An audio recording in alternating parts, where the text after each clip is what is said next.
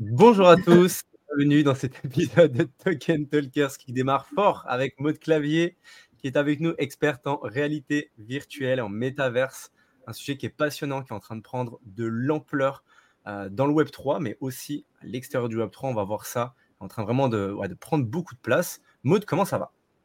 Eh bien, ça va bien. Euh, merci à vous de me recevoir euh, dans votre émission Token Stalkers. Avec grand plaisir. On voit que tu as mis aussi un fond, tu es accordé, tu es brandé, tu es là à 100%, ça fait plaisir. Voilà, et assorti à vous. bah écoute, trop bien. En tout cas, mode super content de t'avoir. Euh, on a envie de savoir, les gens ont envie de savoir, dans un premier temps, euh, Maud, euh, qu'est-ce que tu fais? Comment est-ce que tu es arrivé à faire ce que tu fais aujourd'hui? Parce qu'on sait que tu fais plein, plein de choses. Et c'est pas tout le monde qui peut se prétendre expert en réalité virtuelle et métaverse. C'est encore des métiers, on va dire, qui sont nouveaux et qui, j'imagine, se doivent, doivent se construire et doivent passer par des chemins qui ne sont pas forcément euh, ceux qu'on connaît ou ceux qu'on pense. Donc, euh, avec plaisir d'en de, savoir un peu plus. Comment est-ce que tu es arrivé euh, jusqu'à là où tu es aujourd'hui? Alors, je vais partir du plus récent au plus ancien hein, pour éviter de barber les gens. Euh, Aujourd'hui, j'ai principalement deux casquettes. Euh, la première, c'est que je suis associée et directrice générale d'une société qui s'appelle Vroom, comme vous pouvez le voir ici. Euh, c'est une société qui crée à la fois des mondes virtuels dans des plateformes diverses, qu'on appelle la partie studio, mais aussi une société où on a créé notre propre plateforme de métavers dédiée à la culture, qui s'appelle Vroom aussi, et qui est dispo sur les casques de réalité virtuelle. Donc là, c'est voilà, depuis plus d'un an et demi, on est sur la création de software aussi. Euh, parallèlement à ça, je suis présidente du CNXR maintenant pour la deuxième année. Et le CNXR, c'est le Conseil national de la XR. C'est une fédération française qui rassemble neuf associations nationales.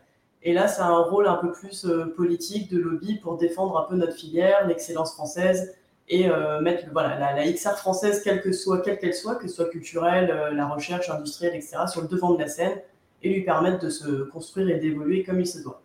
Donc ça, c'est mes deux casquettes. Donc, je ne sais pas si vous voulez rentrer euh, dans le détail de comment je suis arrivé là, mais voilà. Ouais, ça, bah, ah, ça peut être intéressant. En tout cas, si tu as envie de partager un petit peu euh, comment est-ce qu'on arrive à, à, à ce poste-là, et bravo déjà pour, euh, pour tout ça, parce que j'imagine que tu dois avoir des journées bien remplies, du coup.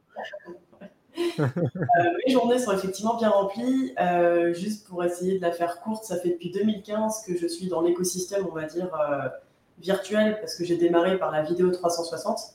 À l'époque, j'avais créé mon entreprise pour faire du court métrage audiovisuel classique et des films institutionnels. Enfin voilà.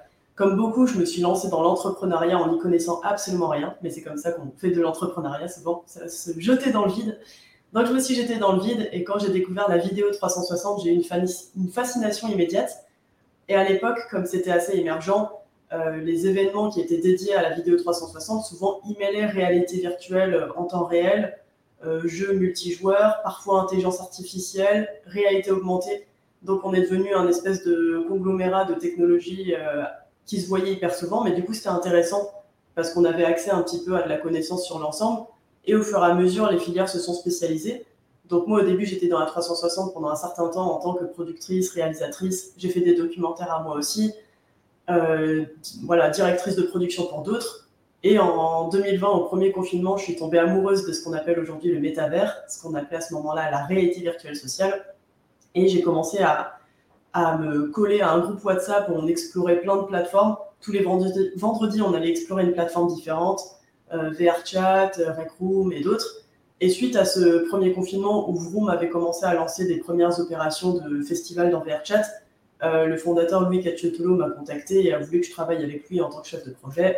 J'ai fait ça en tant que freelance un certain temps, et le jour où j'ai fait mes preuves sur euh, notre premier projet avec Jean-Michel Jarre, Notre-Dame, qui était l'un des projets les plus importants de Vroom, j'en reparlerai sans doute après, il a vu que j'avais les reins solides, et donc il m'a embauché, et au fur et à mesure, je suis montée de chef de projet à directrice générale. Donc j'ai été vraiment les mains dans le cambouis pour arriver là où j'en suis maintenant.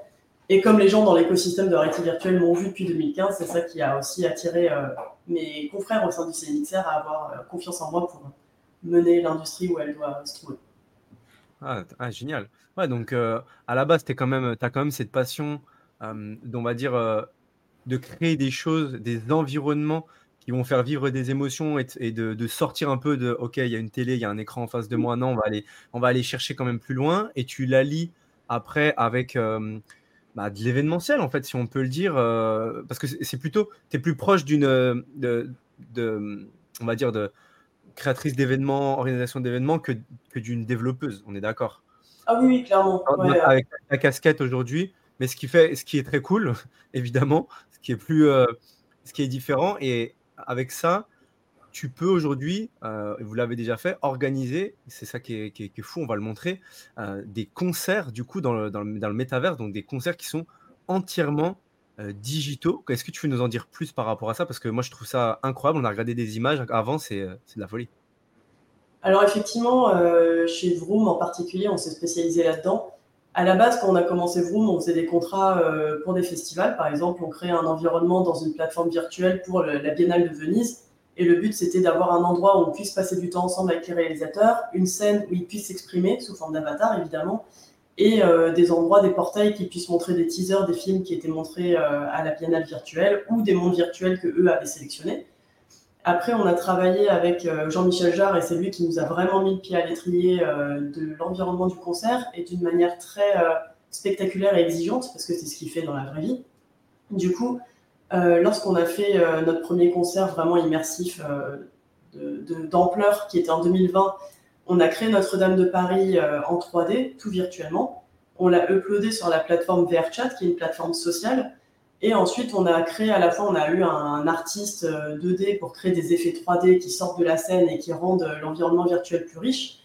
on avait aussi le scénographe lumineux de Jean-Michel Jarre dans la vraie vie qui a travaillé avec nous pour la partie virtuelle. Donc ça a apporté avec les faisceaux lumineux, etc., un cachet euh, beaucoup plus réaliste. Et enfin, bah, nos équipes à nous qui s'occupaient de tout ce qui était euh, environnement, interaction, euh, DA, un petit peu, on va dire, des lieux et des, et des avatars. Et enfin, moi, à cette époque-là, j'étais non seulement chef de projet, mais réalisatrice virtuelle aussi. Donc, on a fait gaffe à tout ce qui était réalisation virtuelle, de sorte à ce que le broadcast du concert virtuel soit intéressant.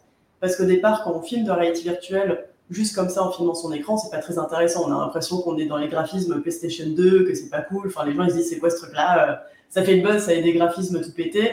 Alors qu'en vrai, il y a des raisons pour ça. Quand on est en immersion, c'est hyper impressionnant, même si c'est des graphismes tout pétés par rapport à la norme euh, du marché aujourd'hui. Et, euh, et non, on fait attention à ça, à ce que ce soit, même si graphiquement c'est plus bas parce qu'on fait du online, du virtuel, du, du coup ça prend de l'espace, ça prend de la connexion mais on essaie de faire des graphismes stylisés qui soient cool et immersifs. Donc c'est tout, c'est tout le challenge. Et donc on s'est pas mal, euh, on est devenu assez expert du côté euh, concert. On a fait aussi des one man shows, on a fait pas mal de performances sur les autres plateformes. Mais comme si c'était pas si évident que ça, on a créé la nôtre pour créer des outils justement pour les autres créateurs comme nous qui veulent faire du spectacle vivant, immersif, euh, des outils plus, adaptés. Ok, trop bien. Bah, c'est super, super intéressant et super passionnant de, de t'écouter, Maud. Moi, j'ai une petite question. Quand tu dis on organise plein de concerts, etc., c'est quoi un petit peu la, fréquence d'un concert actuellement sur le métavers Je sais que c'est très nouveau, donc euh, c'est pas, pas encore euh, non plus un, zénith, en tout cas, je pense pas. Et du coup, qu'est-ce que, ça représente? Combien déjà tu as fait de concerts? J'imagine déjà le chiffre doit être énorme par rapport à ce qui se fait actuellement déjà sur le marché. Ça, représente combien de, combien de, concerts ou de bad one shows, etc. Euh, alors attends, va falloir que je réfléchisse un peu. Depuis qu'on a notre propre plateforme, on a fait, euh, disons, euh, en fait, on a lancé une alpha party en janvier de l'année dernière où on avait trois concerts en un, donc on produisait trois artistes dans un même programme.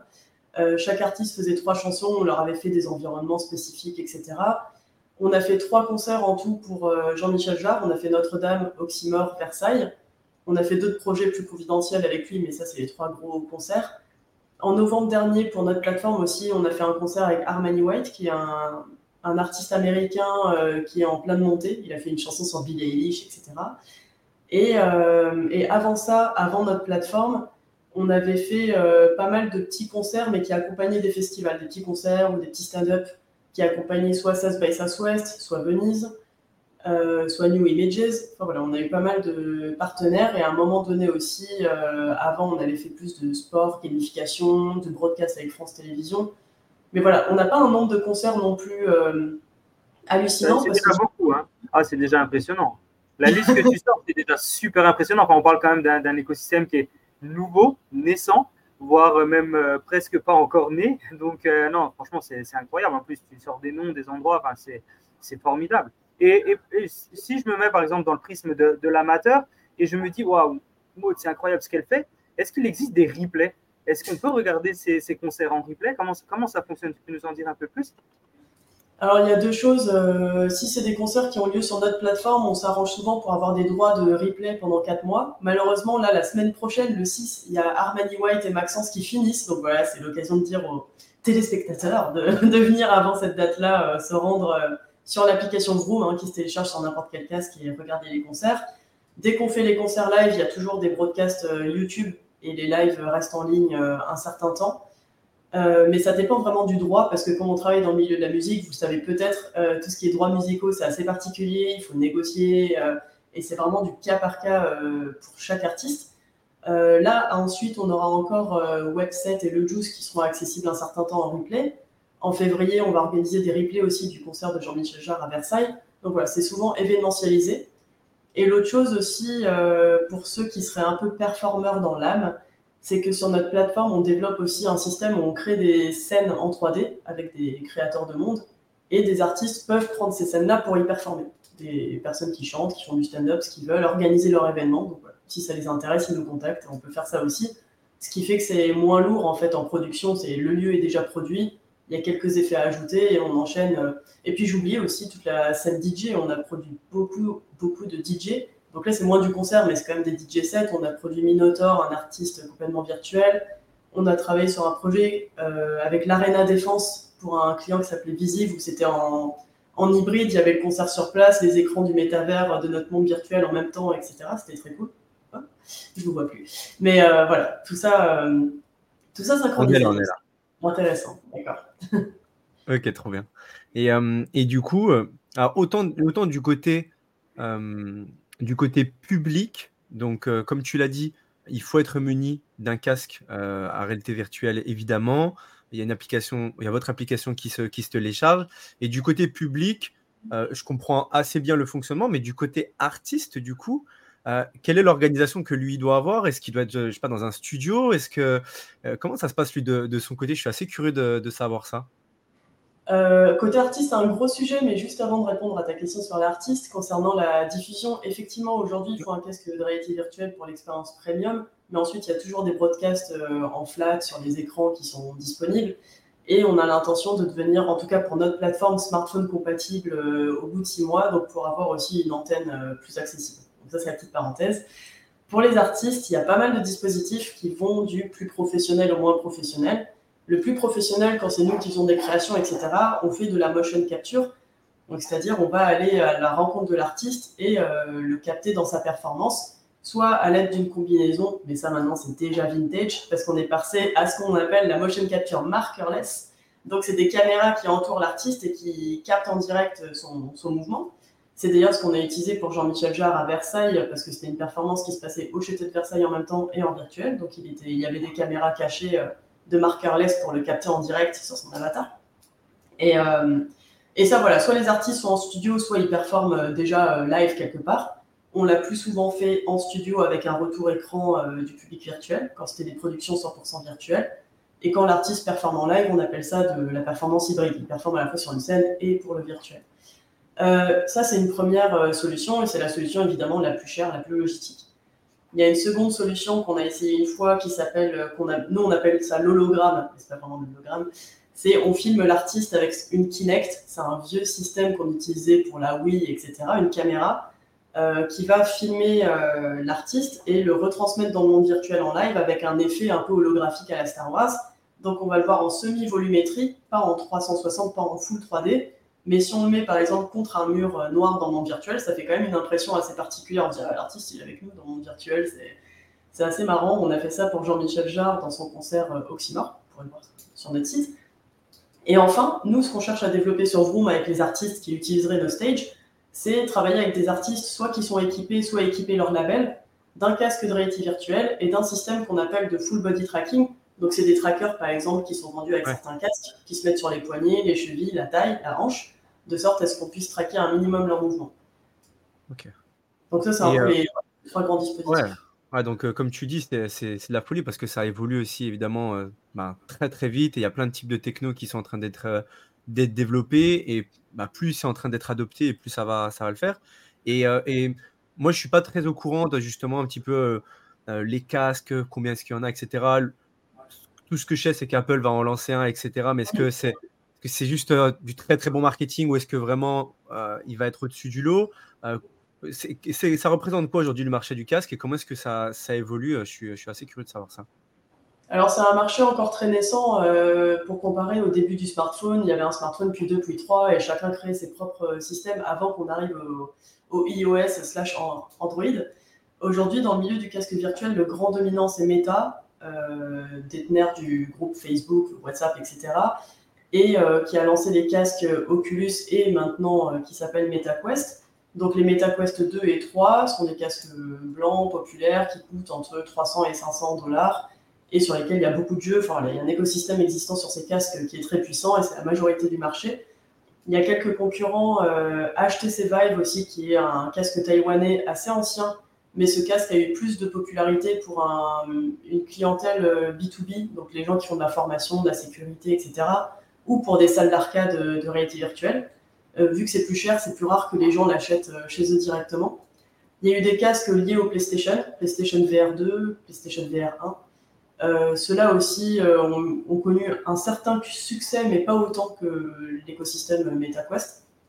Et enfin, il y a un casque chinois qui s'appelle Pico, qui est un bon concurrent, mais qui maintenant aussi se réoriente sur la partie plutôt euh, entreprise.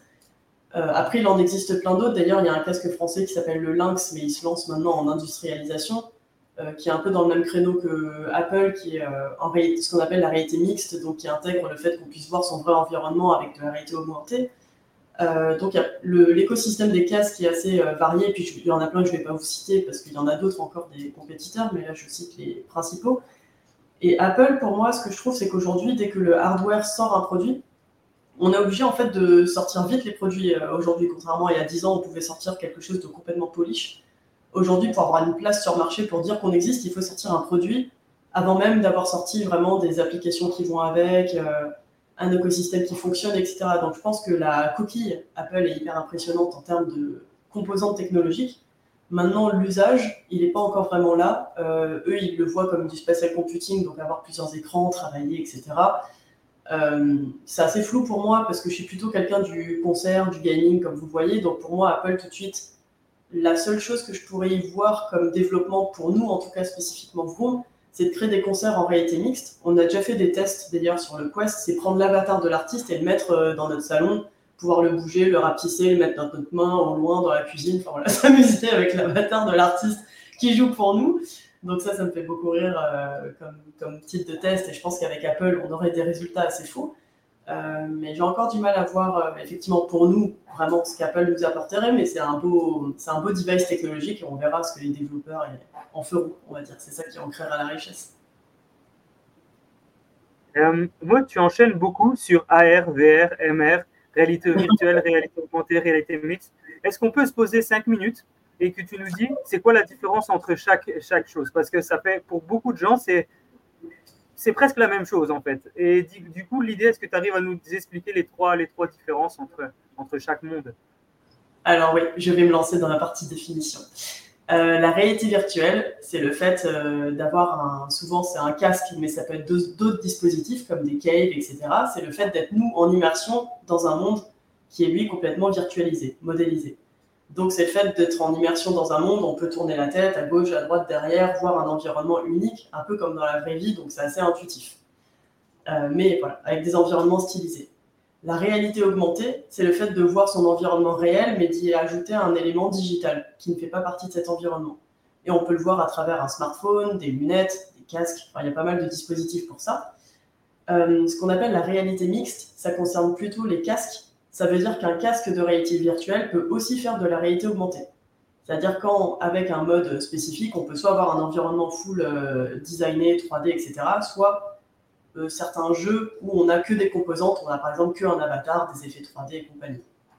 Euh, le métavers, c'est, ça a fait beaucoup de bruit l'année dernière, mais pour nous, en tout cas professionnels de LXR, et là je, je parle un peu au nom du CNXR, pour nous, le métavers, c'est forcément immersif, c'est forcément interactif en temps réel, et, et, interconnecté. Et pour l'instant, on a plutôt des plateformes de métavers comme Vroom, VRChat et, d'autres Rec Room, etc., qui sont des métavers, Mais le concept de métavers au sens large, le et unique métavers, bah, ce sera plus tard quand toutes ces plateformes seront interconnectées, ce sera l'Internet euh, de l'immersif.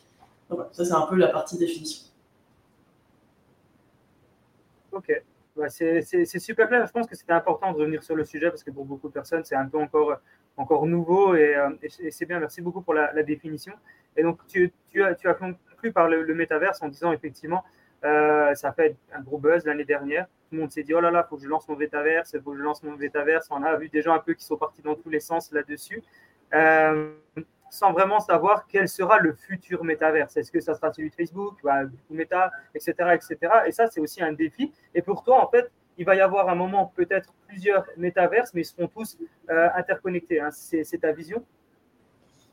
Oui, alors ma vision, c'est un peu un peu ridicule de vouloir qu'un métavers gagne parce que c'est comme un site web ou comme un réseau social. C'est comme si aujourd'hui on disait on, a le droit d'utiliser que Facebook.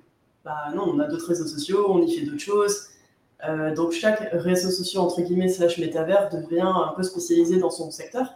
Donc euh, Facebook Horizon, ils ont eux une plateforme qu'ils veulent mettre en avant et qu'ils aimeraient promouvoir comme la plateforme appartenant à leur mmh. casque.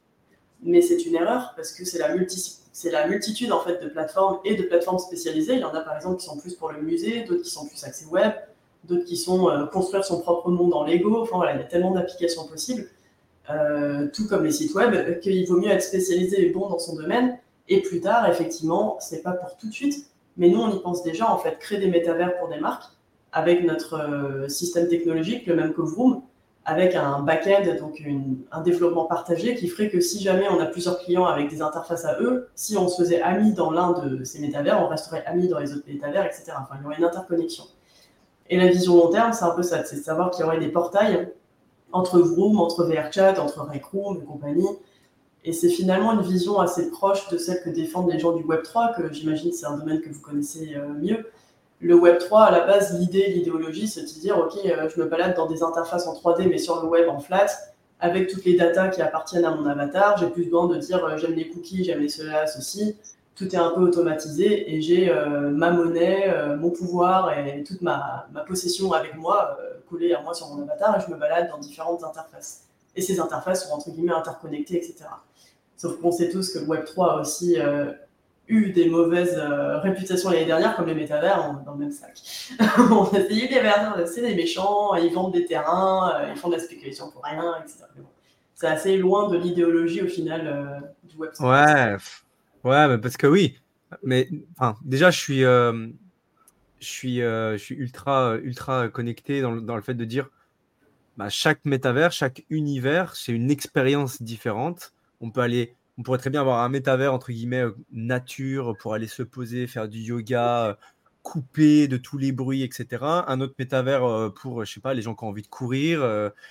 ça peut être, ça peut être plein de choses et, et, c'est l'enrichissement de justement de tous ces projets qui va faire que tous vont avancer et tous vont se, pousser à, être meilleurs. Et tu l'as dit aussi toi-même, par exemple, ok, avec niveau technologique, bah, on ne peut pas attendre, développer tranquille. Non, c'est on est obligé de cravacher et de sortir, euh, et de sortir la tech. Donc, euh, donc euh, ouais, ultra, ultra intéressant. J'avais une deuxième partie, je sais plus ce que j'en ai fait, deuxième partie de ma question. parce que c'est. Non, c'est. En fait, j'ai plein de questions en tête, mais je sais pas si j'entendais en attendant que je la retrouve. Ah bah, j'ai plein de questions pour toi, Maud. Hein. J'ai plein de questions pour toi. Bien, à la base, tu as dit de l'univers de 360. D'accord? L'univers du 360, c'était donc pas du tout de casque, mais c'était la possibilité d'aller sur un site internet et de voir par exemple une maison euh, de l'immobilier en 360. Pouvoir se balader dans une pièce, euh, c'est ça. Et ça, ils ont aussi adapté ça aux jeux vidéo, donc euh, l'univers un peu 360.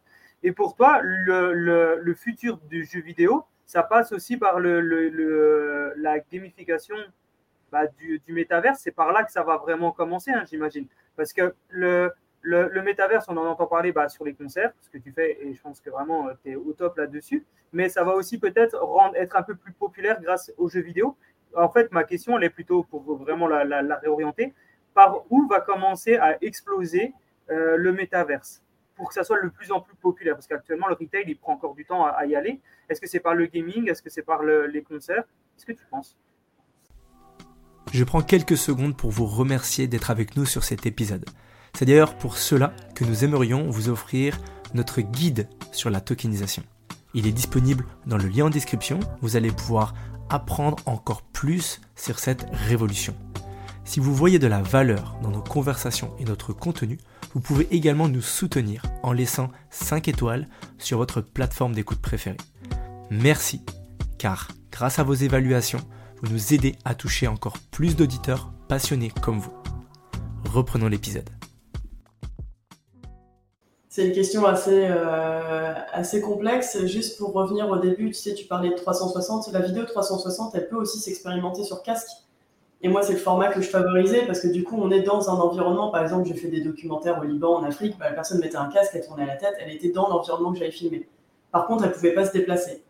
Et moi, je suis passé directement de la 360 au métavers, entre guillemets, sans passer par la case euh, jeu en réalité virtuelle pour joueurs uniques, parce qu'il y a eu toute cette phase-là qui a été ultra populaire. Il y a par exemple un studio français euh, qui s'appelle Atlas 5 qui a gagné des prix partout, avec des expériences qu'on appelle euh, bah, pour joueurs solo. Et moi, ces expériences-là, bah, je voyais pas trop le truc. Je OK, on est dans, un, dans une simulation ou dans un film d'animation immersif, etc mais c'est pas encore ce qui m'a appelé. Du coup, ce qui m'a appelé, c'est de passer voilà, du côté documentaire à directement le côté plus euh, événementiel. Donc ça, c'est une chose. Euh, pour moi, ce qui va créer la popularité, il y a plusieurs billets. Il y en a un, c'est la communauté. C'est que chaque métavers, entre guillemets, crée des communautés, voire des sub-communautés. Par exemple, VRChat est assez populaire pour créer des communautés de furies, comme on dit, euh, d'avoir des communautés assez ouvertes, des mangas. Et plus il y a un aspect un peu communautaire où les gens se retrouvent et se reconnaissent, bah, plus la popularité grandit.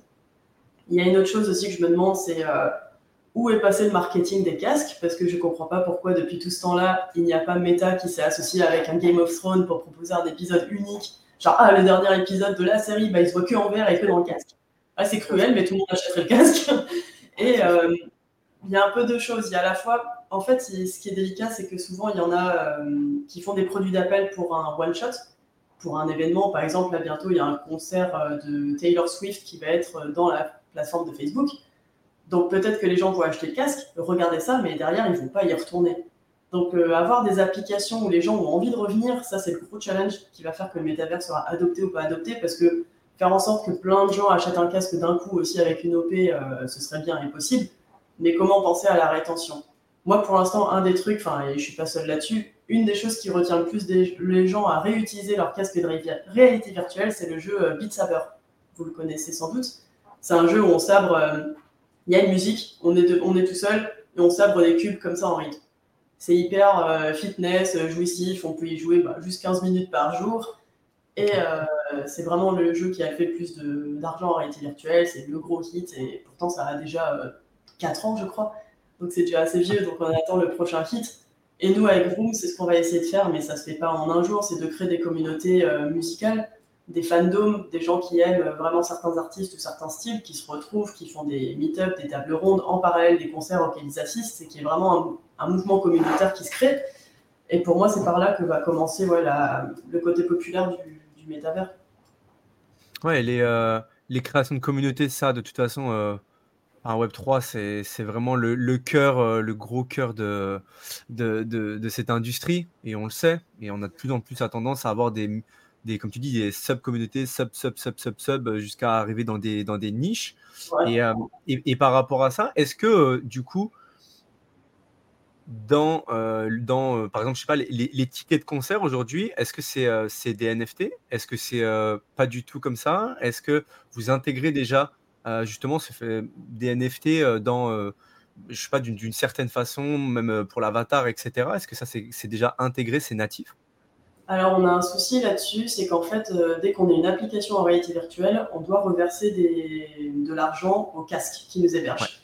Donc, Meta, Pico, Steam. Et ce qui est d'autant plus complexe, c'est qu'on doit créer des systèmes monétaires différents pour chaque casque. Donc, il n'y a rien qui unifie l'ensemble.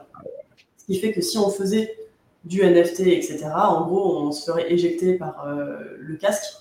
Parce que si on crée quelque chose de monétaire en dehors du casque, ça veut dire qu'il ne touche pas l'argent dessus, il nous éjecte. Ça, ça risque de changer quand même en cours d'année parce qu'il y a une loi européenne qui a été votée là, euh, qui va être appliquée dès juin, que les stores peuvent plus avoir la main mise comme ça sur tous les contenus et prendre des pourcentages. Donc on va voir comment ça s'applique. Mais du coup, pour l'instant, euh, en plus, on n'a pas encore mis en place, enfin, on a développé le système de monétisation, mais on va bientôt le tester. Donc, nous, pareil, on fonctionnera par ticket, par asset store, euh, enfin, des systèmes assez classiques dans le milieu du JV et de l'événementiel. Mais voilà, tout ce qui est Web3, on aimerait potentiellement l'intégrer un jour parce qu'on aimerait faire du smart contract entre les créateurs de monde qui créent leur stage et les artistes qui utilisent ces stages. Parce que les artistes pourront soit euh, payer le stage et faire du concert gratuit, soit faire du concert payant et avoir un revenu cher. Mais dans tout ce qui est monétaire et partage de monétisation, etc., forcément, le Web3 serait plus pratique, mais aujourd'hui, on ne peut pas l'intégrer. Ouais, j'imagine que ça ne serait, pas, serait pas forcément le plus, euh, le plus percutant pour vous de dire bon, bah, on fait notre casque, comme ça, au moins, on a nos contrôles, etc. Vous avez déjà, j'imagine, bien assez, euh, à faire. Et ça, c'est peut-être un petit peu le. C'est un peu la vague sur laquelle ils peuvent surfer un, un peu au début parce qu'ils euh, font un peu ce qu'ils veulent. Et après, euh, ça va se réguler. Justement, bah, ça, ça m'amène sur euh, la question de la réglementation un petit peu. Comment, est-ce que ça se. Comment est-ce que est-ce que c'est encadré du coup tout ce qui est réalité virtuelle, métavers, etc. Au niveau même français, européen, mondial, peu importe. Mais est-ce que est-ce que ça parle? Est-ce qu'il n'y a rien? Il y a un vide juridique? Où est-ce que ça en est? Il y a beaucoup d'avocats qui vont diront qu'il y a pas mal de lois pour le online qui sont applicables pour les domaines immersifs, métavers. Mais il y a tout de même un travail qui est fait. Il y a d'ailleurs euh, des personnes de la DGI qui nous interrogent par-ci par-là euh, dans tout ce qui est sécurité euh, nationale pour savoir un peu creuser le sujet de tout ce qui pourrait être plutôt cybersécurité, atteinte. donc si, il y a beaucoup de questions qui se posent.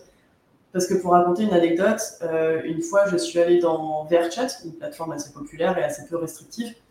J'ai commencé à jouer à un escape game et 40 minutes après, je me suis retrouvée dans une chambre niveau final avec des photos d'enfants et leur prix juste pour dire le côté morbide de la chose. Donc ça, évidemment, bah non, on ne veut pas euh, que ça passe. Et il faut qu'il y ait des réglementations qui sortent là-dessus et que ce soit plus rigide. Donc c'est en train, euh, c'est en cours. Sauf que le problème entre l'entrepreneuriat et la réglementation, on le connaît tous, c'est pareil pour le Web3, l'IA, euh, la réglementation est toujours plus lente que la technologie. Donc comment pallier ça Nous, sur notre plateforme, évidemment, on fait notre maximum au niveau de la sécurité, de la modération, on aura toujours une modération avant de publier un monde virtuel. On s'arrange, en tout cas pour l'instant, pour ne pas arriver à des extrêmes comme ça. Mais VRChat, ils ont un parcours compliqué parce que c'est une plateforme gratuite, ils ont tout permis depuis toujours, ils ont permis aux développeurs de faire absolument ce qu'ils voulaient. Et derrière, ils ont voulu mettre des blocus et des sécurités, sauf que bah, maintenant, ça arrange un peu les choses, mais ça arrive tard. C'est plus facile de développer à l'inverse de la sécurité dès le départ que, que cheminement inverse. Et, quelle est la société qui encadre ça? Quel est l'organe de contrôle? On sait que, par exemple, dans le Web3, c'est une grosse partie financière, donc c'est l'AMF. Dans le, cadre, euh, dans le cadre de la réalité virtuelle, est-ce que vous avez un organe de contrôle qui, justement, qui contrôle cette partie-là? C'est quoi? C'est la police euh, Est-ce que tu sais euh, Non, pas vraiment. Je ne saurais pas dire. Alors nous, en Europe, on, regarde pas mal la réglementation européenne. Sinon, on crée des clusters associatifs comme on a fait avec le CNXR pour remonter nos sujets euh, aux différentes antennes euh, gouvernementales et de manière nationale. Mais il n'y a pas un organisme, par exemple, mondial de la réalité virtuelle et des métavers qui contrôlerait l'ensemble. Enfin, ça, ça n'existe pas. Ah, donc, euh, il y a tout à faire. Parler. Hmm il y a tout à faire, effectivement.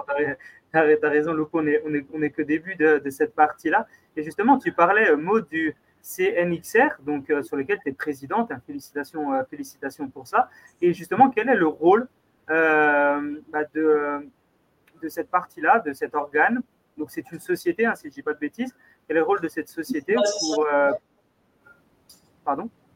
Pardon, je t'ai juste coupé, désolé, pour dire que c'était une association. C'est pas une société. Ok, bah, super. Et bah, toi, en tant que présidente de cette association, euh, quel est le rôle de cette association justement? C'est l'accompagnement? C'est juste une nouvelle société? Je contacte, je contacte euh, bah, Maude pour avoir un peu plus d'informations. Quel est le rôle de, la société, comme, euh, de l'association comme toi par exemple? Le rôle, c'est de fédérer l'écosystème français. Donc, encore une fois, on est neuf associations. Et notre premier travail l'année dernière, lorsqu'on a commencé à, à lancer le CNXR, ça a été de faire une étude de marché française sur la XR, savoir quelles étaient les sociétés, quels étaient leurs chiffres d'affaires, le mapping, leur domaine créatif. Ça nous a pris toute une année de faire ça, en partenariat avec le cabinet Kantar pour avoir des données anonymes, pour permettre à chacun de s'exprimer. Et une fois qu'on avait ces datas, on en a ressorti des grandes problématiques qui étaient que les sociétés de XR ont du mal à se faire financer, qu'elles ont du mal à recruter ou faire connaître leur métier et qu'elles ont du mal à distribuer leurs œuvres. Donc, suite à cette première année, on va dire plutôt euh, d'études et de prise de contact aussi avec les différents ministères, on a fait un événement au ministère de Bercy pour euh, le compte-rendu d'études.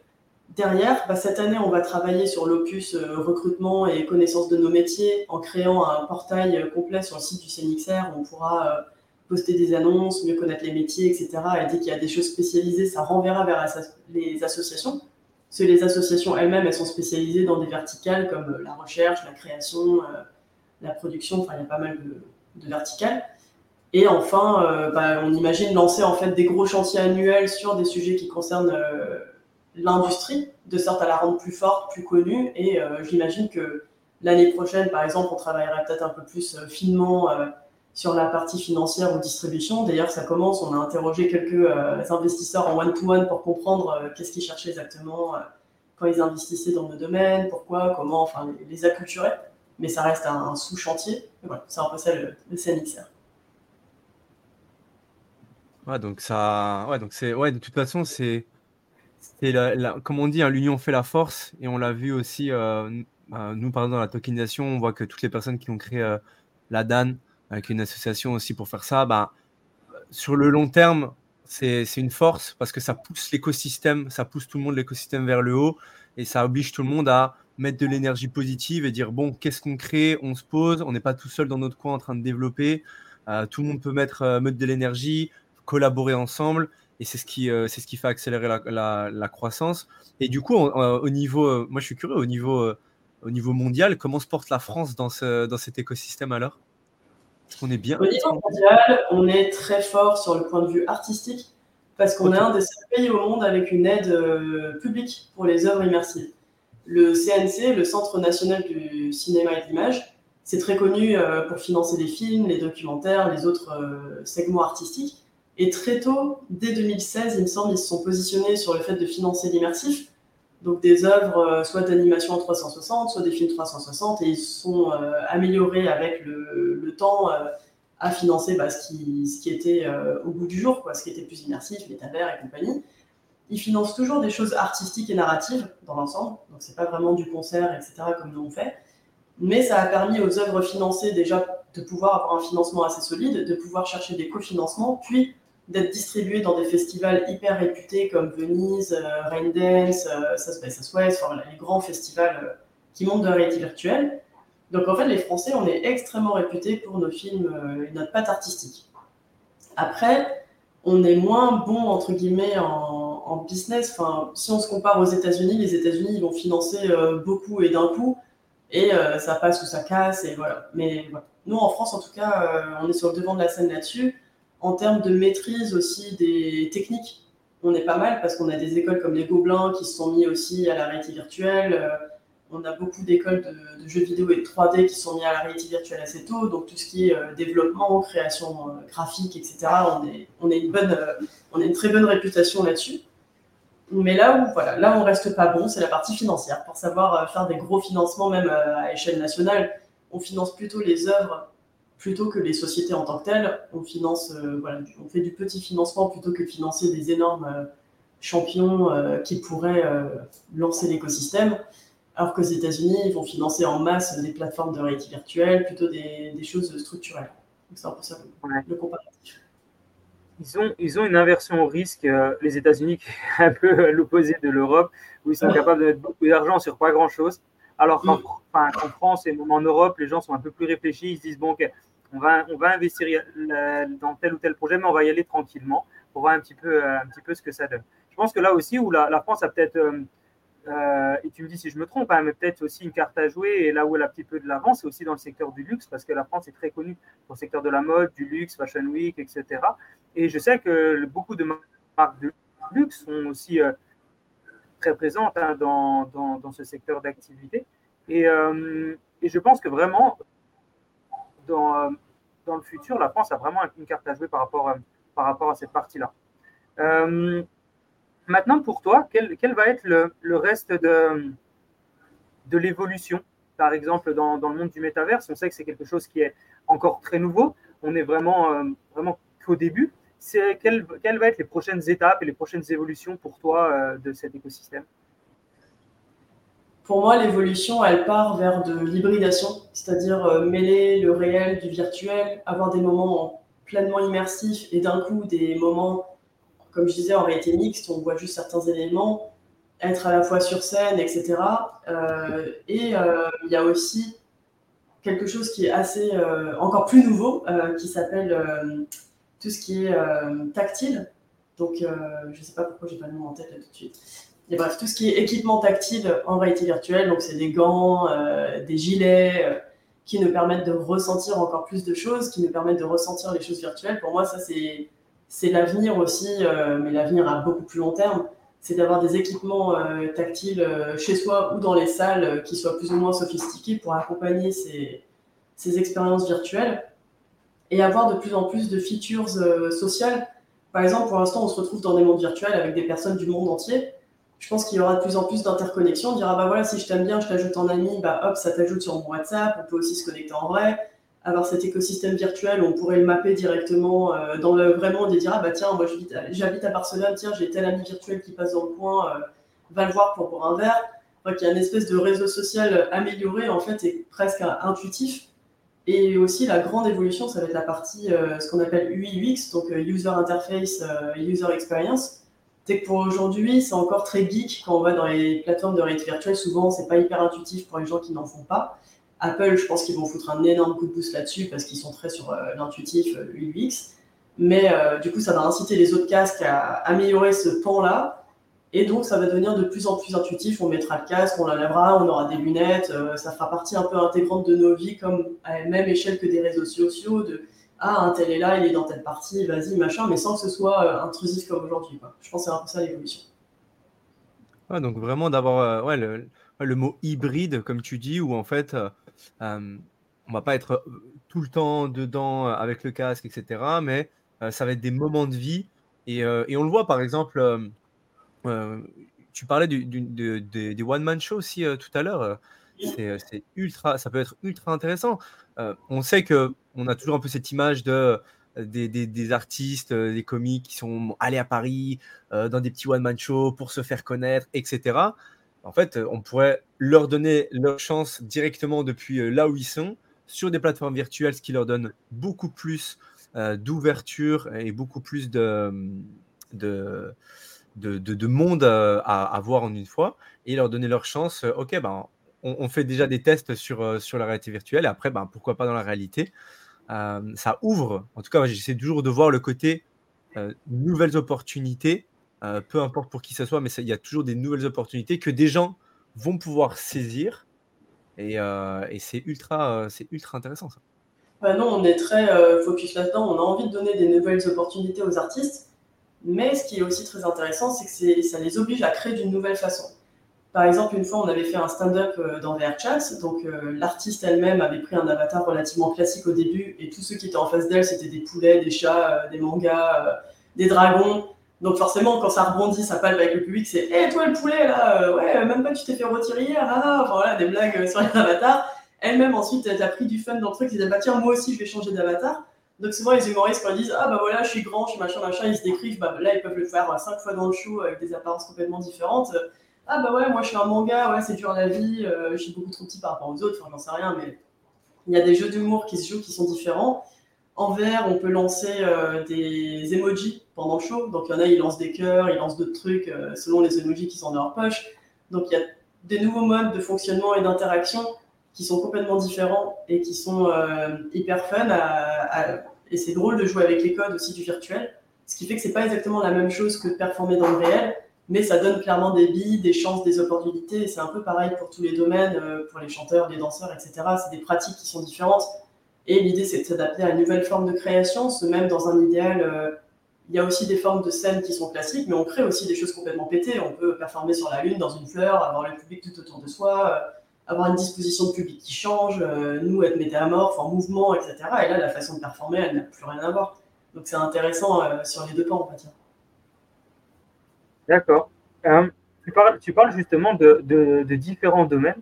Euh, donc, on a parlé de la mode, du luxe, on a parlé des concerts, de, différentes choses. J'ai l'impression qu'il y, y, a un lieu où il y a beaucoup, beaucoup de spectateurs, mais il y a pour l'instant encore très peu de présence.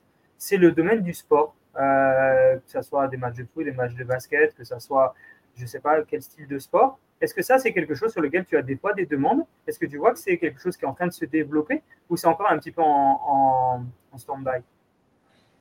Le sport, c'est hyper compliqué parce que c'est euh, un des rares domaines qui est vraiment complètement live. On peut pas tricher, on peut rien faire. Voilà, les gars, ils courent sur un stade, ils jouent au tennis, ils font tout ça. Et euh, du coup, leur mettre des dispositifs supplémentaires alors qu'ils font du sport, c'est pas possible. Et ou sinon, ce serait trop cher parce que par exemple, tout à l'heure, je vous parlais du système euh, markerless, mais c'est quand même un, un 3 mètres sur 3. Enfin, il y a des distances à respecter. Si on commence à mettre ça à échelle d'un stade de foot, ça n'a jamais été testé et ça pourrait être compliqué du coup de traquer le mouvement de chaque footballeur qui suit bien en live sur son avatar, etc. C'est méga chaud. Donc pour aujourd'hui, il existe plutôt des formats 360, donc avec des caméras 360 cachées sur les stades, etc. Et les gens peuvent regarder et tout. Mais c'est pas du temps réel comme du métavers. Et nous, on a déjà fait des expériences où, par exemple, pour Roland, Garros, on a fait un monde euh, sur VRChat où on a reproduit le, euh, les, terrains de tennis, euh, des lieux de Roland Garros, et les gens pouvaient s'y rendre en tant qu'avatar, mais ils ne voyaient pas de joueurs jouer. Eux, ils pouvaient jouer au tennis virtuellement en avatar. À un moment, il y avait un écran qui diffusait aussi des matchs de tennis, donc ils regardaient quand même un écran dans la réalité virtuelle. Et il y avait une émission France 2 qui était tournée dans le studio virtuel avec des présentateurs que j'ai filmés sous forme d'avatar c'était hyper drôle d'ailleurs, le stade 2, de les voir. Oui, bonjour mesdames et messieurs, en mode avatar. Mais ce qu'on peut faire aussi, c'est des sessions spéciales avec les joueurs. J'ai pensé beaucoup euh, des choses VIP, comme on, invite une trentaine de personnes virtuelles et on invite le sportif à se mettre sous forme d'avatar, mais pour parler. Mais en tout cas, quand le sportif fait du sport, c'est difficile d'imaginer un dispositif qui le, qui le retranscrit à la perfection dans le virtuel euh, sans l'emmerder. Donc c'est pour ça que c'est encore un peu délicat comme domaine. Ouais, comme tu dis, euh, ça peut être très bien. Ok, euh, avec des caméras 360, on arrive quand même à avoir quelque chose de cool. On est euh, juste devant, devant pour, reprendre le tennis, on est devant le cours. On peut être là, on peut regarder, etc. Et après, juste après, quand il sort, on a ses réactions à chaud. Et pareil, bah, c'est comme s'il était soit dans la pièce avec nous ou soit dans un studio qui a été fait. ça reste quand même ça reste quand même un pas en avant, entre guillemets, et une expérience qui est, euh, qui cool de se dire ah bah ok, bon, Nadal, euh, qu'est-ce qu'il en a pensé de son dernier match? Bon, On est juste à côté. Euh, peut-être il y, a de la traduction qui peut se mettre en même temps ou des sous-titres, je, je, sais pas, mais ça peut être.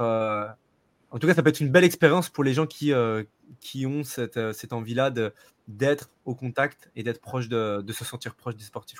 J'ai oublié de dire un truc tout à l'heure quand tu m'as demandé l'évolution de l'industrie j'y pense maintenant, mais c'est évident, euh, enfin, j'ai déjà pensé, mais euh, c'est aussi l'intégration de l'intelligence artificielle dans tous ces trucs-là pour faciliter nos vies dans le virtuel, que ce soit euh, la traduction. Nous, dans Vroom, on pense à l'intégrer, par exemple, pour les artistes qui loueraient ou qui performeraient sur une scène, c'est pouvoir la customiser avec du vocal prompting. Donc, ok, je veux tel skybox, je veux tel objet, tel truc, comme quelqu'un qui viendrait customiser sa scène avant de performer, ferait ça quelques jours avant de performer, puis ensuite, du coup, il performerait dans un environnement qui est à lui c'est de faire en sorte qu'un artiste qui n'ait pas de connaissances techniques puisse profiter, faire un concert virtuel, etc., sans construire un monde euh, lui-même et à son image. Et ça, l'IA, elle va tout pulvériser euh, dans tous les sens. Enfin, là, dans les années à venir, euh, dans nos mondes, en tout cas, il va clairement y avoir une croisée entre l'IA, le métavers, même sans doute le Web 3 et tout, et ça va être un peu le Big Bang des technologies qui va créer le grand métavers, un de ces quatre. Ça c'est clair. Dans L'IA, c'est vrai que maintenant, elle est présente partout. c'est vrai qu'elle est présente partout. Tu as, bien raison. Limite, on l'oublie de préciser que c'est une évolution parce qu'elle est tellement présente partout qu'on oublie d'en parler. Euh, j'ai bien compris sur le fait que dans le sport, c'est difficile euh, d'être encore actuellement dans, le métaverse avec tous les, dispositifs euh, nécessaires. Par contre, le, le 360, c'est possible. je ne sais pas si tu peux nous en parler, mais est-ce que tu as des, des, projets en lien avec euh, un gros événement sportif l'année prochaine en France, qui est euh, les Jeux Olympiques. Est-ce que tu as des projets déjà en cours? Est-ce qu'il y a peut-être des projets derrière la tête? Je ne sais pas si c'est confidentiel ou pas, je pose la question comme ça. Est-ce que, tu, est que tu pourrais nous en dire plus? Non, alors malheureusement, en fait, euh, chez Vroom, on a décidé de se consacrer au spectacle vivant il y a à peu près un an et demi. Donc avant ça, on avait fait quelques projets pour France Télévisions, Roland Garros et les JO de Pékin. On avait fait des petits mondes virtuels. Mais comme ça demande plus de mécanismes de gamification, ça demande un peu technologiquement des choses différentes, on s'est dit, bah, nous, notre plateforme, il faut qu'on la spécialise dans quelque chose qu'on maîtrise plus avec des outils spécifiques. Donc on s'est un peu écarté du sport, donc on pourrait faire la même chose, hein, toujours des mondes dans d'autres plateformes euh, un peu gamifiées si on le souhaitait, mais comme on s'est beaucoup moins axé là-dessus, on n'a pas du tout été approché euh, par qui que ce soit des JO.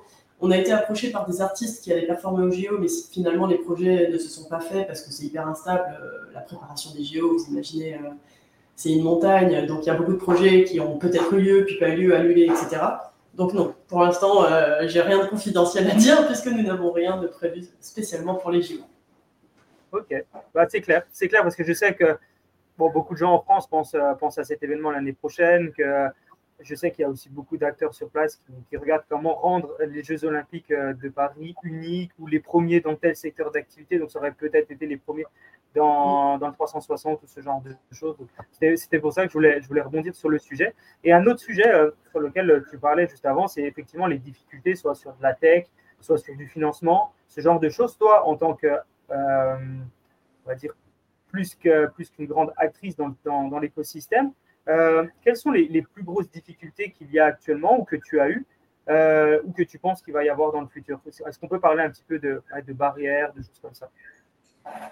Bah, les barrières, elles sont, bah, pour parler des barrières financières, elles sont énormes parce qu'en fait, les financements ne suivent pas. C'est pas comme les États-Unis où il y a des gros cachets. Les financements, en France et en Europe, généralement, sont très politiques, donc on saupoudre plus des sommes euh, plus maigres que des énormes sommes. Après, je dis ça, mais le ministre de la Culture a sorti hier un appel à projet qui s'appelle Appel au projet euh, métavers et culture immersive, où là, il compte euh, donner beaucoup plus de gros cachets parce que ça fait partie du programme France 2030. Et nous, d'ailleurs, on a été label French Tech 2030. Parmi 125 sociétés, il n'y en a que deux qui ont été choisies dans le segment réalité virtuelle, donc c'est le casque Lynx et nous-mêmes, donc assez fiers de ça. Mais euh, les appels à projets, donc celui-là, normalement, devrait donner des moyens plus gros à quelques sociétés et être plus sélectif. Mais de façon générale, euh, comme je vous le disais, en France, on est très créatif dans l'écosystème.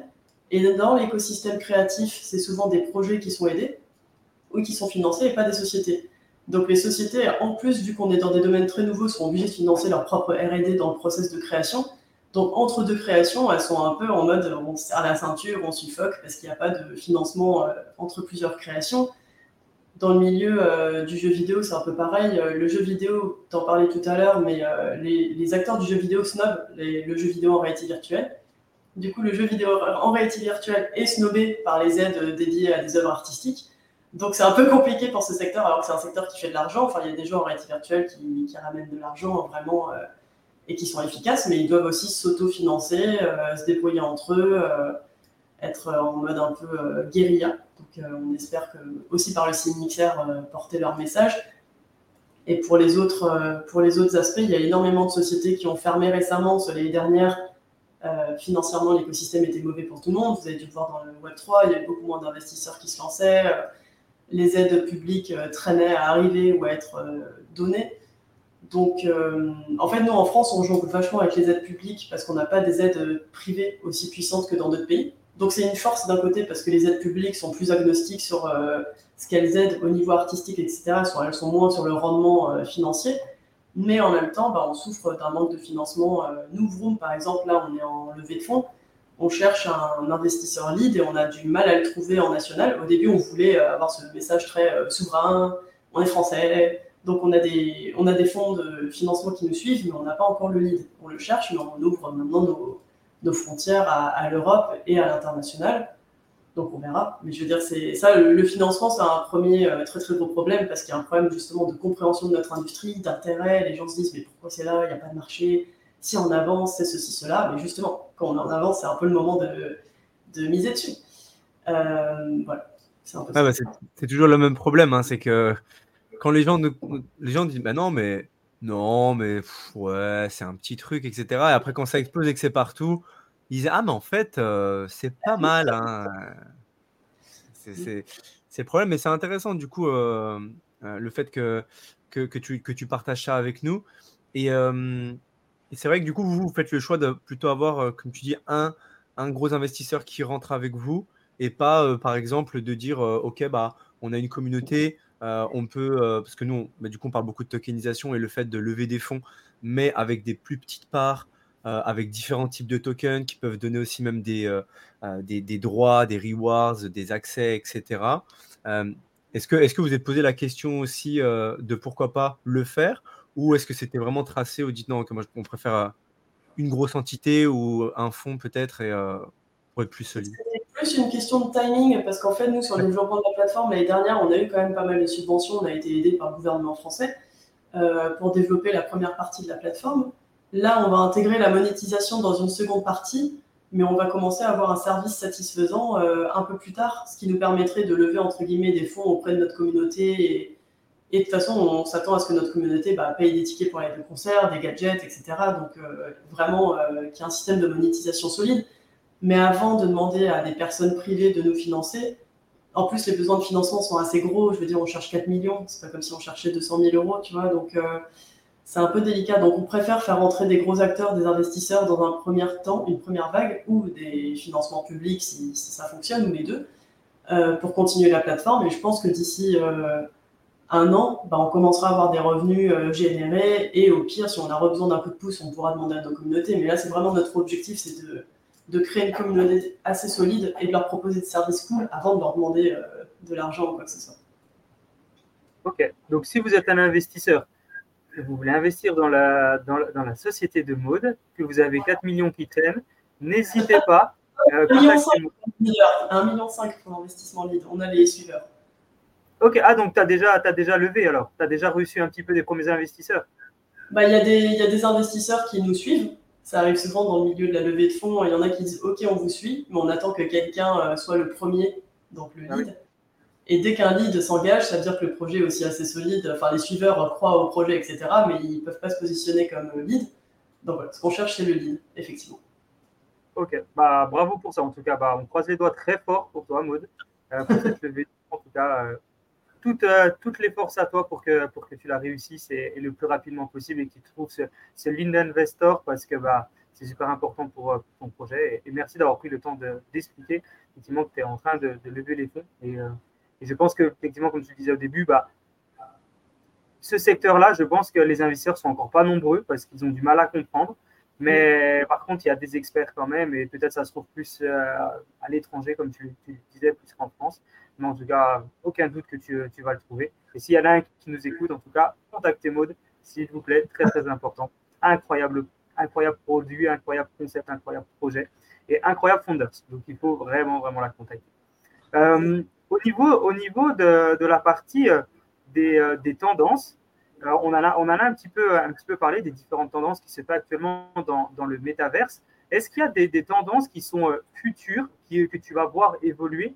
Quand on parle de tendance, c'est vraiment euh, sur la partie, euh, la partie métaverse pure. Est-ce qu'il y a des tendances que tu vois évoluer qui sont euh, pour toi peut-être trop récentes pour, pour exploser, mais c'est une opportunité? Et d'autres, peut-être, elles peuvent se faire, mais la tech n'est encore pas assez présente. Est-ce que tu penses qu'il y a des tendances qui pourraient arriver et révolutionner encore plus ce secteur? Oui, alors je réfléchis parce que le domaine est varié. Si tu veux, ces derniers temps, moi, je me suis quand même plus intéressée au milieu des concerts, mais j'ai quand même vu une révolution de ce côté-là. Par exemple, des plateformes comme Roblox ou Fortnite, qui sont des jeux euh, en flat, comme on dit, plat, intègrent de plus en plus de concerts et de performances parce qu'ils ont vu que c'était un endroit où aller, un endroit qui, où il y avait de l'attraction, où on pouvait avoir de l'argent. Donc c'est là que, à ce moment-là, nous, on s'est dit qu'on avait quand même eu du flair parce qu'on fait ça depuis longtemps. Et le fait que euh, ces plateformes, certaines d'entre elles deviennent des plateformes en réalité virtuelle, comme Roblox, ça veut dire aussi qu'ils ont un intérêt à faire ça en immersif et à, se, et à aller sur ces plateformes immersives. Euh, donc la tendance un peu c'est le mix entre le jeu vidéo et les moments sociaux du jeu vidéo parce que tous les jeux vidéo, euh, surtout les MMORPG, euh, je pense au World of Warcraft ou je sais pas les League of Legends etc. Je pense que de plus en plus on va avoir des ponts où d'un coup on va jouer et d'un coup on va là ah tiens on va aller à un concert sur notre plateforme c'est cool go ah tiens, on va aller se faire une DJ set par, ici, par là.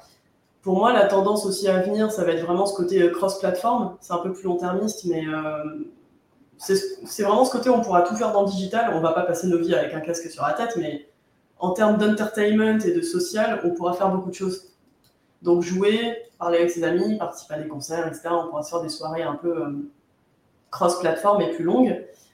Et euh, non, y a, je pense aussi que la, nouvelle tendance, et celle sur laquelle nous on est, c'est que les gens performent de plus en plus dans le métavers. C'est au-delà de proposer euh, des grosses stars qui performent et que les gens vont voir, comme Ariana Grande, etc.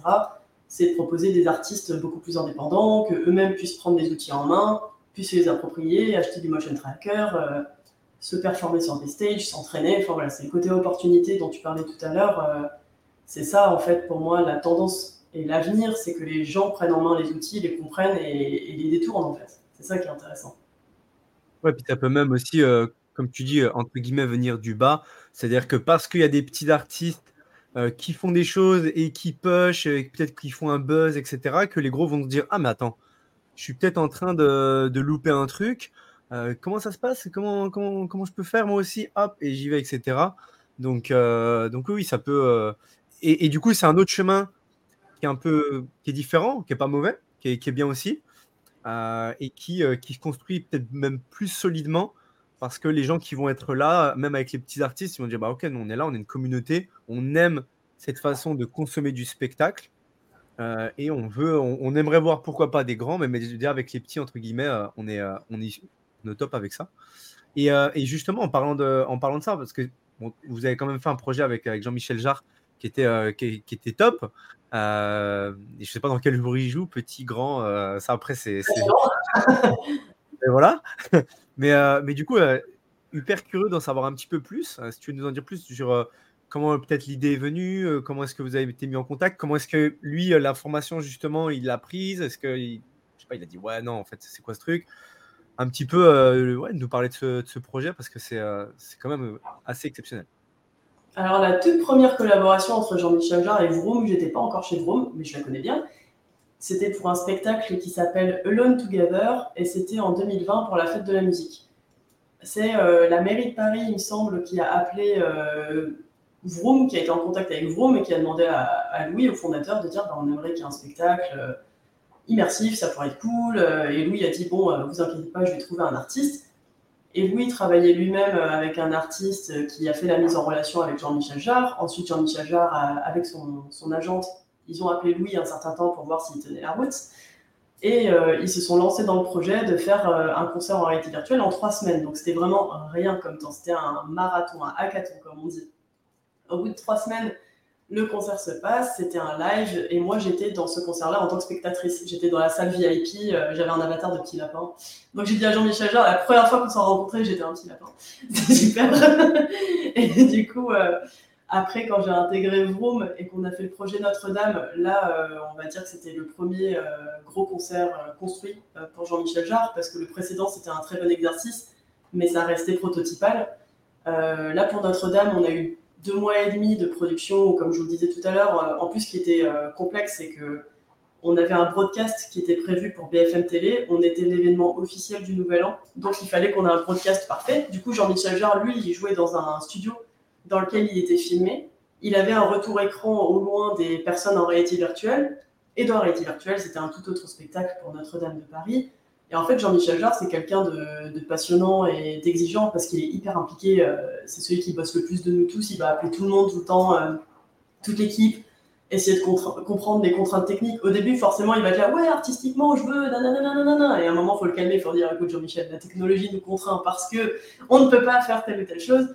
Mais il va assez vite comprendre et le lendemain, il va dire Ah oui, parce qu'on peut pas faire ça, ça, ça, bah peut-être on peut faire ta, ta, ta. Enfin, vu que lui, en fait, c'est quelqu'un qui a toujours bricolé dans les nouvelles technologies euh, musicalement, il a ce réflexe en fait de rebondir très vite dès qu'on lui dit non pour quelque chose.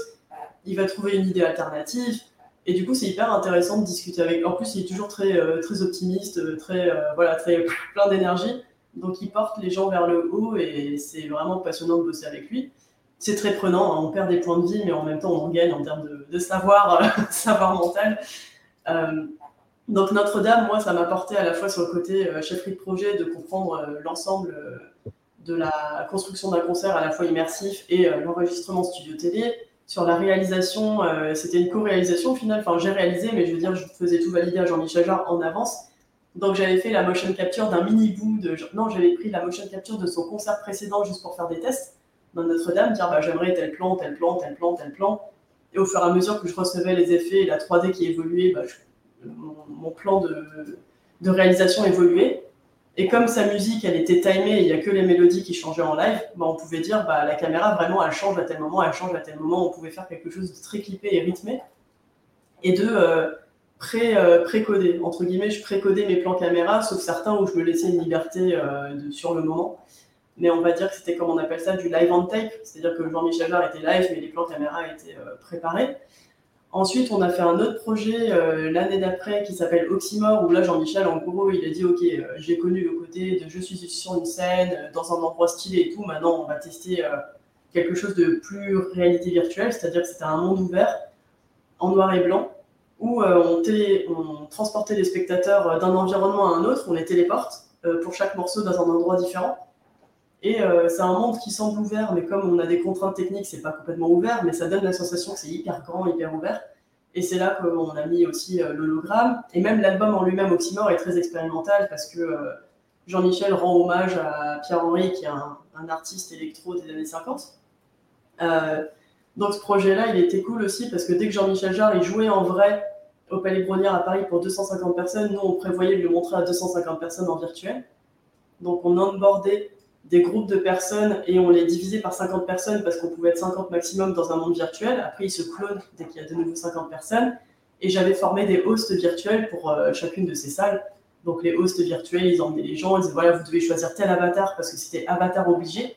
Euh, ils devaient avoir l'apparence du monde virtuel en noir et blanc. Ils n'avaient pas le droit d'avoir des avatars de chat, de chien, de, n'importe quoi. et du coup, ils suivaient l'expérience en étant complètement assortis avec le monde, en ayant des avatars similaires et tout. Donc ça donnait vraiment un, un côté artistique euh, très cool. Et en termes de gestion, bah, on a dû gérer des fans de Jean-Michel Jarre qui ont acheté un casque pour ça, qui sont passés de la fanpage Facebook à Discord. Déjà, c'était un grand pas vers l'humanité, mais en plus de voir se connecter à VRChat, etc., c'était un truc de fou. Et on a eu un, témoignage très touchant euh, d'une dame qui s'appelle virtuellement Flopette, mais qui a 60 ans, qui est en fauteuil roulant, qui a jamais pu voir le moindre concert de Jean-Michel Jarre. Et bah là, pour une fois, j'ai pu voir un concert. Et je l'ai même invité à une QA avec Jean-Michel Jarre après. J'avais invité 30 fans triés sur le volet pour lui poser des questions. J'avais peur qu'en termes de modération, ce soit chaud, mais en fait, c'est hyper sage. J'étais ah, c'est monsieur Jarre. Et il dit ah, moi, j'ai une question et tout. c'était trop mignon. Euh, du coup, ça, c'était le deuxième projet de Jean-Michel. Et récemment, on a fait le concert dans le château de Versailles, qui là était un vrai projet hybride parce qu'il a pu performer dans le château de Versailles à la Galerie des Glaces. Et là, on a fait à la fois euh, le concert dans le château de Versailles, un concert dans un environnement virtuel euh, de Versailles qui était dans Room, avec beaucoup plus de mapping et d'éléments euh, visuels. Et avec le réalisateur caméra sur place, on s'est coordonné pour avoir des mouvements de caméra similaires. Donc, par exemple, lui, il m'a dit à l'avance, je vais avoir un cable cam à tel endroit. Moi, je l'ai placé en réalité virtuelle. Moi, je dit, je vais faire tel plan, tel plan. Donc, on s'est coordonné sur quelques plans.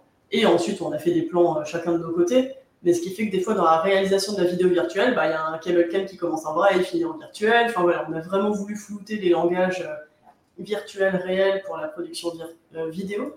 Donc ça, c'était assez riche et intéressant. Donc à chaque fois, en fait, qu'on a fait des nouveaux projets pour Jean-Michel, ça nous a toujours amené euh, dans une nouvelle dimension. Et il est non seulement hyper productif, et dès qu'il finit un projet, le lendemain, il nous appelle en mode Coucou, j'ai un nouveau projet. il a beaucoup d'énergie. Ah ouais, incroyable. Ah mais ouais, ce témoignage, ce témoignage, il est, il est juste fou. C'est euh, la récompense, euh, la récompense morale, entre guillemets, de, tout le travail qui a été fait. Et parce que, parce que vraiment, en tout cas, moi, le, le gros point que j'attribue euh, à justement la réalité virtuelle, métavers, etc., c'est vraiment ce côté créer des émotions, en fait. Je pense que c'est vraiment le, le gros point où on ressent pas la même chose quand on est dans un monde peut-être obscur, noir, et là, ok, il y a une musique euh, hyper glauque, etc. Ou alors, on est, euh, je sais pas, sur une plage à Bali avec un, DJ set, etc. Et, le fait de reproduire ça, tout de suite, notre cerveau, il se dit, ok, bah, en fait, là, ouais, là, je ressens pas la même chose, etc. Et, et c'est ça le gros, gros point. En tout cas, j'imagine que c'est aussi, il faut avoir cette sensibilité, en tout cas, je pense, pour quand on se dit, OK, comment est-ce qu'on va faire les choses C'est comment est-ce que les gens vont se sentir euh, à ce moment-là? À, quel point est-ce que toi, en tout cas, c'est peut-être mon analyse, mais à quel point est-ce que est-ce que c'est la réalité ou peut-être pas du tout, je sais pas, tu vois, mais euh, à quel point tu, vous, vous essayez en tout cas d'intégrer ce genre de détails? Non, bah pour nous, c'est hyper intéressant. C'est rigolo que tu dis ça parce que notre euh, designer 3D, il est architecte à la base. Donc, c'est vraiment une notion de l'espace, de l'intérieur, de rendre les choses confortables pour les gens. Moi, j'ai toujours prôné l'idée d'avoir un espace réel et virtuel qui soit différent. Et justement le travail sur l'espace, le fait que l'espace soit cosy et intéressant, c'est vraiment le gros de notre travail. Dès qu'on commence un projet, c'est la première question, c'est on fait quoi comme espace, on gère comment, c'est pour combien de personnes, qui se sentent bien, etc. Et ensuite, on ajoute du détail. Donc, c'est typiquement le point de départ. Et par exemple, euh, c'est pour avoir plusieurs anecdotes, euh, le festival de Venise, on avait fait un monde au soleil. Il faisait toujours beau parce qu'on est en réalité virtuelle, il fait toujours beau, on est sur une île, euh, c'est cool. Et en fait, les gens étaient trop de bonne humeur et tous les jours, c'était Ah, je reviens, il fait beau, c'est cool. Alors qu'à Paris, il fait gris, ou à tel endroit, il pleut et machin. Et tous les jours, j'ai mon petit rayon de soleil et mes petits dauphins qui sautent dans la mer, c'est cool quoi. Et pour South by Southwest, on a créé euh, un monde euh, imaginaire pour le hub principal, mais derrière, on a modélisé en 3D des lieux qui existent à Austin, au Texas. On en a modélisé plusieurs. L'Empire, qui est une salle de concert, le Mohawk, qui est une autre salle de concert, le Contemporary, qui est plutôt un endroit euh, d'exposition, et le Paramount, qui est un cinéma. Mais on les a stylisés, mais ils étaient au format avec les plans vraiment des lieux réels. Et moi, je les ai découverts en plein Covid, en réalité virtuelle, dans nos productions d'abord. Et l'année d'après, quand je suis allée à South Bay Southwest, j'ai vu ces lieux pour de vrai. Et en fait, je les connaissais déjà en virtuel, donc j'avais une sensation de me sentir à la maison. Je disais, eh, mais en fait, je connais trop bien ce lieu, je sais où sont les toilettes, où sont machin et tout. Et ça donne un sentiment d'appartenance qui est énorme. Donc, je pense aussi que pour euh, valoriser des lieux existants, le fait de les faire en réalité virtuelle et d'y vivre un moment qui est complètement différent de ce pourquoi ils sont faits dans la vraie vie, avec d'autres personnes sous forme d'avatar, etc., ça crée un attachement au lieu. Et à contrario, quand on crée des lieux euh, complètement imaginaires comme Oxymore, par exemple, pour Jean-Michel Jarre, ça crée un attachement énorme aussi parce qu'on dit ah ouais j'ai vraiment été dans un environnement cartoon euh, BD métropolis. Moi moi-même j'étais un cartoon un métropolis avec d'autres gens comme ça. On sautait partout euh, on écoutait de la musique euh, enfin c'était fou quoi comme moment à partager. Donc clairement ce côté de nous de toute façon c'est un peu notre tagline c'est emotions beyond reality. C'est ah on, veut, ah on veut donner l'émotion l'émotion du spectacle vivant quelle que soit la forme de réalité dans laquelle on le fait parce que le fondateur de Vroom, Louis Catuttolo, il a été euh, propriétaire d'un théâtre pendant 20 ans. Moi, je viens aussi de l'univers du théâtre à la base et de la performance. J'ai moi-même fait du stand-up et, de l'acting. Donc, on est très, euh, très intéressés. Enfin, en fait, on est des fondateurs un peu chelous parce qu'on est plutôt des artistes que des entrepreneurs. Enfin, Louis aussi a une grosse carrière d'entrepreneur et il a bossé chez THX aux États-Unis. Euh, enfin, voilà, il a, il, a été beaucoup d'années en Chine aussi dans des sociétés de communication. Donc, mais ce que je veux dire, c'est que notre entreprise, elle est euh, surtout aussi euh, la technologie au service de l'artistique. En ayant un aspect euh, évolution technologique, parce que notre directeur technique, lui, qui s'appelle Anthony Vitio, et c'est quelqu'un qui est dans la VR en tant que développeur et blogueur depuis 2015 aussi. Et lui, il est super intéressé par l'innovation technologique. Donc en fait, on doit trouver des langages communs tout le temps entre l'artistique, la technologie et le côté architecte, environnement, design en fait, vu qu'on est les, principaux associés, c'est toujours cette discussion-là euh, qui a lieu, on va dire. Ah, mais chacun apporte euh, justement sa touche, chacun apporte euh, sa vision et le fait de les mettre ensemble et de les faire cohabiter, c'est ce qui, c'est ce qui apporte ça. Mais ouais, du coup, c'est intéressant que vous êtes plutôt entre guillemets, vous avez ce côté artistique qui justement, mais qui fait aussi la différence, je pense, au final. Je pense aussi parce que des purs devs peut-être pas mettre en place quoi. Ouais, c'est au-delà du dev, c'est comme des plateformes, tu vois, Facebook qui crée leur plateforme, c'est un groupe corporate qui crée sa plateforme, et du coup, la plateforme à première abord, elle a un côté euh, un peu froid et aseptisé. Au fur et à mesure, il faut que les gens la peuplent et créent des choses, mais euh, quand on sent que c'est des corporations qui créent des plateformes et non pas des humains, ça change tout.